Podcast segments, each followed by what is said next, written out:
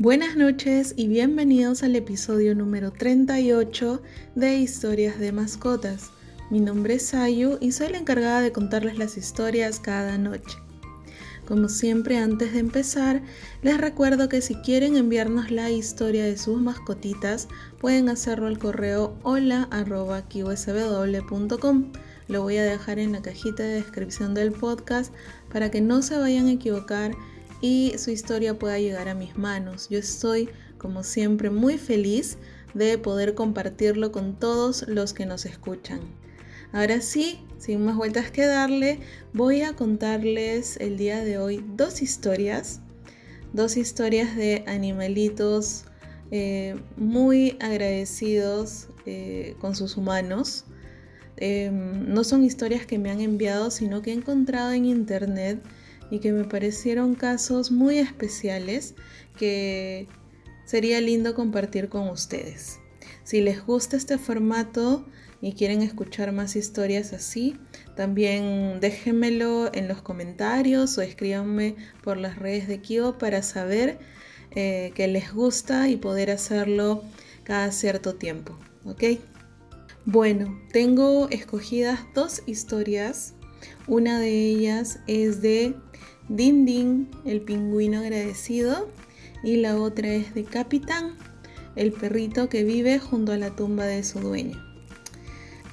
Vamos a empezar con la historia de Din Din. A ver, dice Din Din, un pingüino de Magallanes, apareció agonizante en una playa de Brasil hace ya cinco años. Joao Pereira de Souza, un pensionista local de 71 años, lo encontró moribundo entre unas rocas, cubierto de crudo. Crudo se le dice al petróleo, por si acaso. El hombre llevó a su casa al animal, donde lo limpió y se esforzó por mantenerle con vida durante una semana. Una vez recuperado, Joao devolvió al pequeño pingüino al mar. Lo que Joao no esperaba era que el animal fuera a volver unos meses después a la misma playa donde un día lo rescató. De hecho, Hoy día el ave marina, ya bautizado como Dindim, pasa ocho meses al año conviviendo con el anciano. Cuando llega la época de reproducción, el pingüino nada hasta las costas de Argentina y Chile, pero tan pronto como su instinto de preservación de la especie se lo permite, vuelve a la casa del señor Pereira, la que ya es su hogar. Me encantó esta historia, es increíble cómo los animalitos pueden hacer ese tipo de conexiones con los humanos, ¿cierto? No entiendo a las personas que, dicen de que ellos no tienen sentimientos. Claro que sí tienen sentimientos. Lo que sucede es que algunos humanos aún no abren su corazón. Pero poco a poco, difundiendo este tipo de historias, eh, expresando nuestro amor por nuestras mascotitas, esto irá cambiando.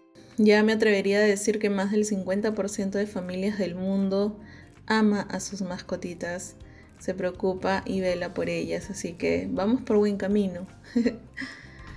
Ahora les voy a contar la historia de Capitán, el perrito que vive junto a la tumba de su dueño.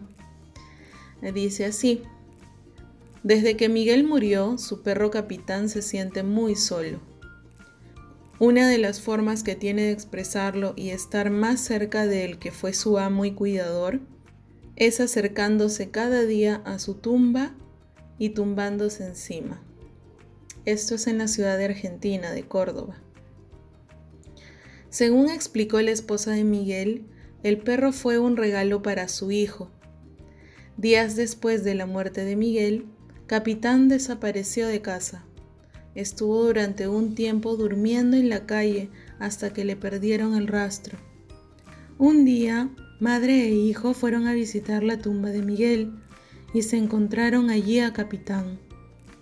El perro se nos acercó ladrando como si llorara, dijeron. Aunque lo llamaron, el can permaneció inmóvil en la tumba de Miguel. Una semana más tarde volvieron al cementerio y se toparon de nuevo con Capitán. Esta vez regresó con ellos a casa, pero sigue visitando la tumba de Miguel a diario. No puede dejar de hacerlo, lo extraña demasiado. Qué difícil debe ser para una mascotita no entender por qué su humano no vuelve a casa, ¿cierto? Los humanos sí comprendemos que nuestra mascotita tuvo que dejar este plano y tuvo que partir. Y tenemos la capacidad de, asimilar esa información y de, saber que no va a volver de manera física a nosotros. Pero ellos no. Eh, para ellos simplemente un día sus humanos salieron de casa y no volvieron más. Y no lo entienden. Y los extrañan mucho. Por eso yo quisiera, así duela, quisiera yo tener la oportunidad dentro de muchos años poder despedirme de, mis peques. En lo personal, no, no quisiera irme yo primero y, y dejarles en esa incertidumbre. Pero bueno, nunca uno nunca sabe lo que pueda pasar el día de mañana, así que mi mayor consejo eh, es que aprovechemos, aprovechemos la vida que tenemos hoy y disfrutemos y no dejemos de expresar nuestro amor, tanto para nuestras mascotitas como para nuestros seres queridos en general. Esta historia me hace recordar mucho a la famosa historia de Hachiko, el, perrito que esperaba a su dueño en la estación de tren en Japón, ¿cierto? Bueno, si no lo han escuchado, hay una película que creo que está en Netflix que, eh, se llama Hachiko. Es una historia muy conmovedora. Yo me la paso llorando casi toda la película y la he visto como 20 veces. Y sí, es una historia triste y no es que sea masoquista, sino que me conmueve mucho el ver eh, el amor que, nos pueden tener, el amor que, pueden tener las mascotitas hacia nosotros, ¿no? Y eso hay que rescatar de estas historias, de este tipo de historias. No quiero ponerlas tristes, sino que reflexionen un montón sobre qué sucedería si, ¿no? Sobre que estos pequeñitos sí tienen sentimientos hacia nosotros, sí son agradecidos, son leales, son amorosos. Entonces hay que valorar eso en cada momento que se pueda y como siempre les digo antes de terminar el podcast, vayan corriendo y apachurren a sus pequeñitos y apachurren a sus seres queridos. ¿Ok? Bueno, eso ha sido todo por el día de hoy. Ha sido un cambio de formato. Eh, voy a seguir buscando historias lindas en internet. Voy a dejar también en la cajita de descripción el link de donde encontré estas historias por si ustedes quieren leer las demás o me escriben si quieren que yo se las cuente.